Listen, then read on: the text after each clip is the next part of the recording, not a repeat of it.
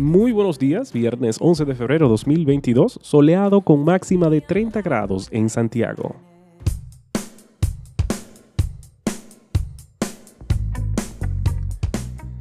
El presidente francés Emmanuel Macron rechazó una solicitud del Kremlin de hacerse una prueba rusa de COVID-19 cuando llegó para ver al presidente Vladimir Putin esta semana, supuestamente para evitar que Rusia se apoderara del ADN de Macron. Ah, ok.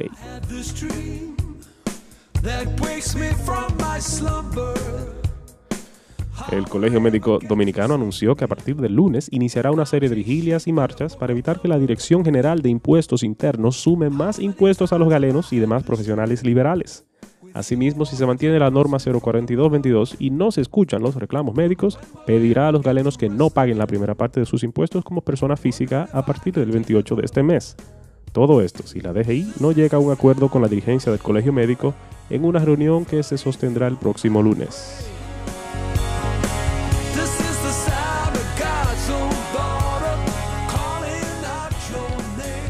el proyecto de reforma constitucional que el gobierno sometió a discusión en el Consejo Económico y Social impactaría unos 40 de los 277 artículos que contiene la Constitución y abarca el Consejo Nacional de la Magistratura, el Ministerio Público, la Cámara de Cuentas, las Altas Cortes, la Contraloría General de la República y la Junta Central Electoral.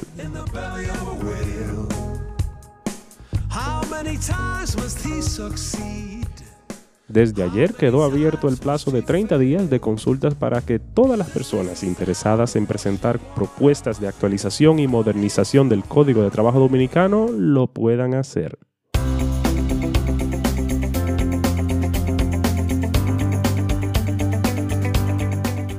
¿Qué significa para nosotros llamar a Dios nuestro Padre? Una de las declaraciones más conocidas de la fe cristiana es el Padre Nuestro, que comienza con las palabras Padre nuestro que estás en el cielo.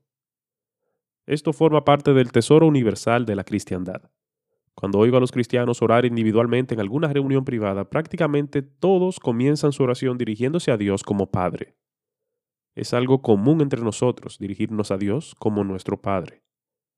Es tan central en nuestra experiencia cristiana que en el siglo XIX hubo quienes dijeron que la esencia de toda la religión cristiana puede reducirse a dos puntos la hermandad universal del hombre y la paternidad universal de Dios. En ese contexto, me temo que hemos pasado por alto una de las enseñanzas más radicales de Jesús.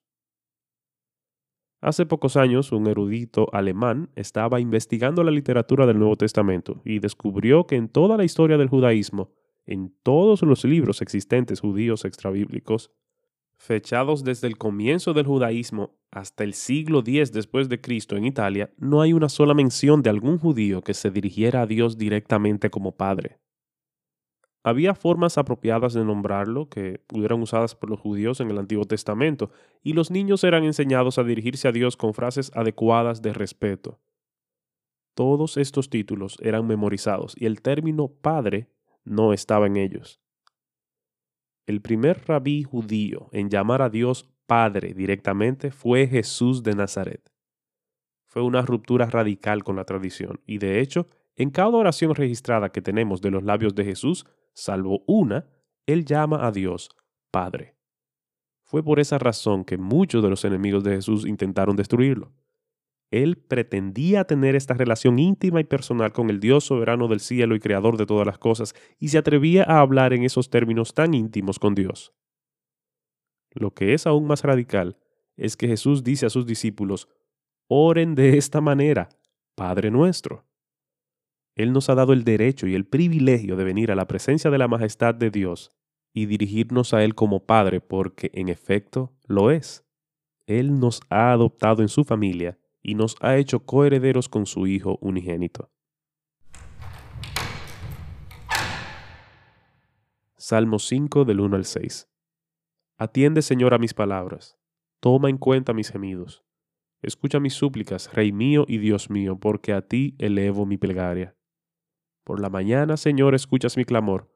Por la mañana te presento mis ruegos y quedo a la espera de tu respuesta.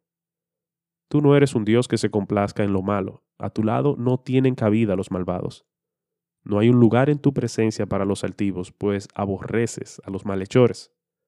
Tú destruyes a los mentirosos y aborreces a los tramposos y asesinos. Derramando nuestro corazón. Muchos de los salmos comienzan con lamentos desesperados, con llamados de auxilio desde lo más profundo del ser. Estas son oraciones sin censura, las cuales provienen directamente del corazón. Incluso cuando no tenemos palabras para expresar nuestra angustia, podemos presentar nuestras peticiones ante Dios. Él espera que vayamos a Él en busca de refugio frente a nuestro dolor y nuestros miedos. Él espera que no disfracemos esas emociones con distracciones que prometen alivio, pero que nunca cumplen. Debemos tener confianza en que Él es el Dios que le dijo a Moisés que nos amaría por su gracia a pesar de nuestros pecados y fracasos. Oración. Señor omnisciente, tú conoces lo que hay en mi corazón. Señor Todopoderoso, no tengo el poder para realizar la tarea que tengo por delante, así que traigo mis peticiones ante ti. Señor sabio, sé que me escuchas y actuarás, pero también sé que debo esperar en tu tiempo perfecto y así lo haré. Amén.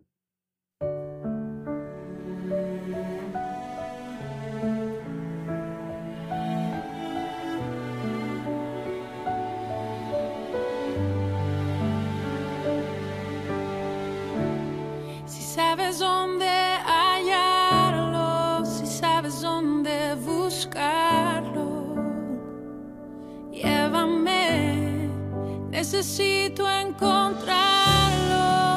Sabes dónde pasea y lo que su alma desea, cuéntame, necesito escucharlo.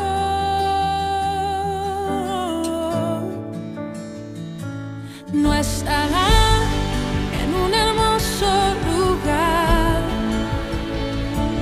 con riquezas y grandeza.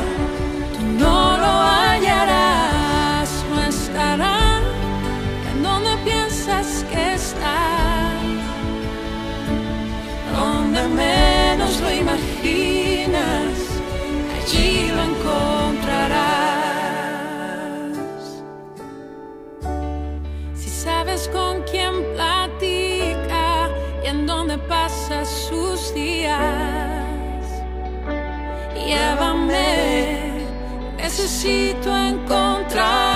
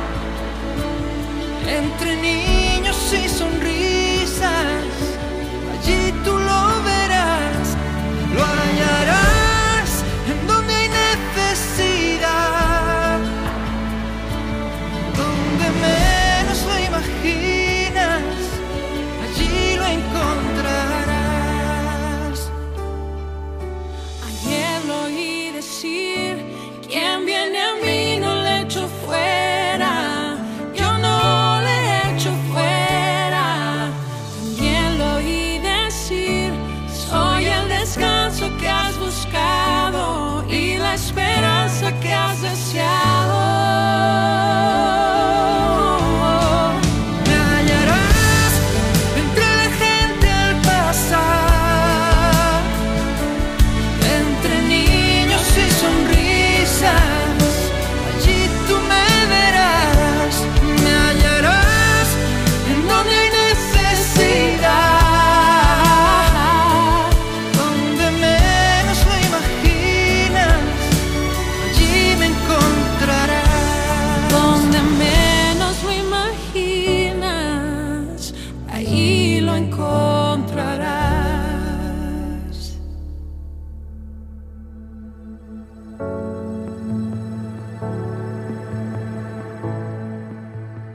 Feliz aquel que a Dios levanta petición.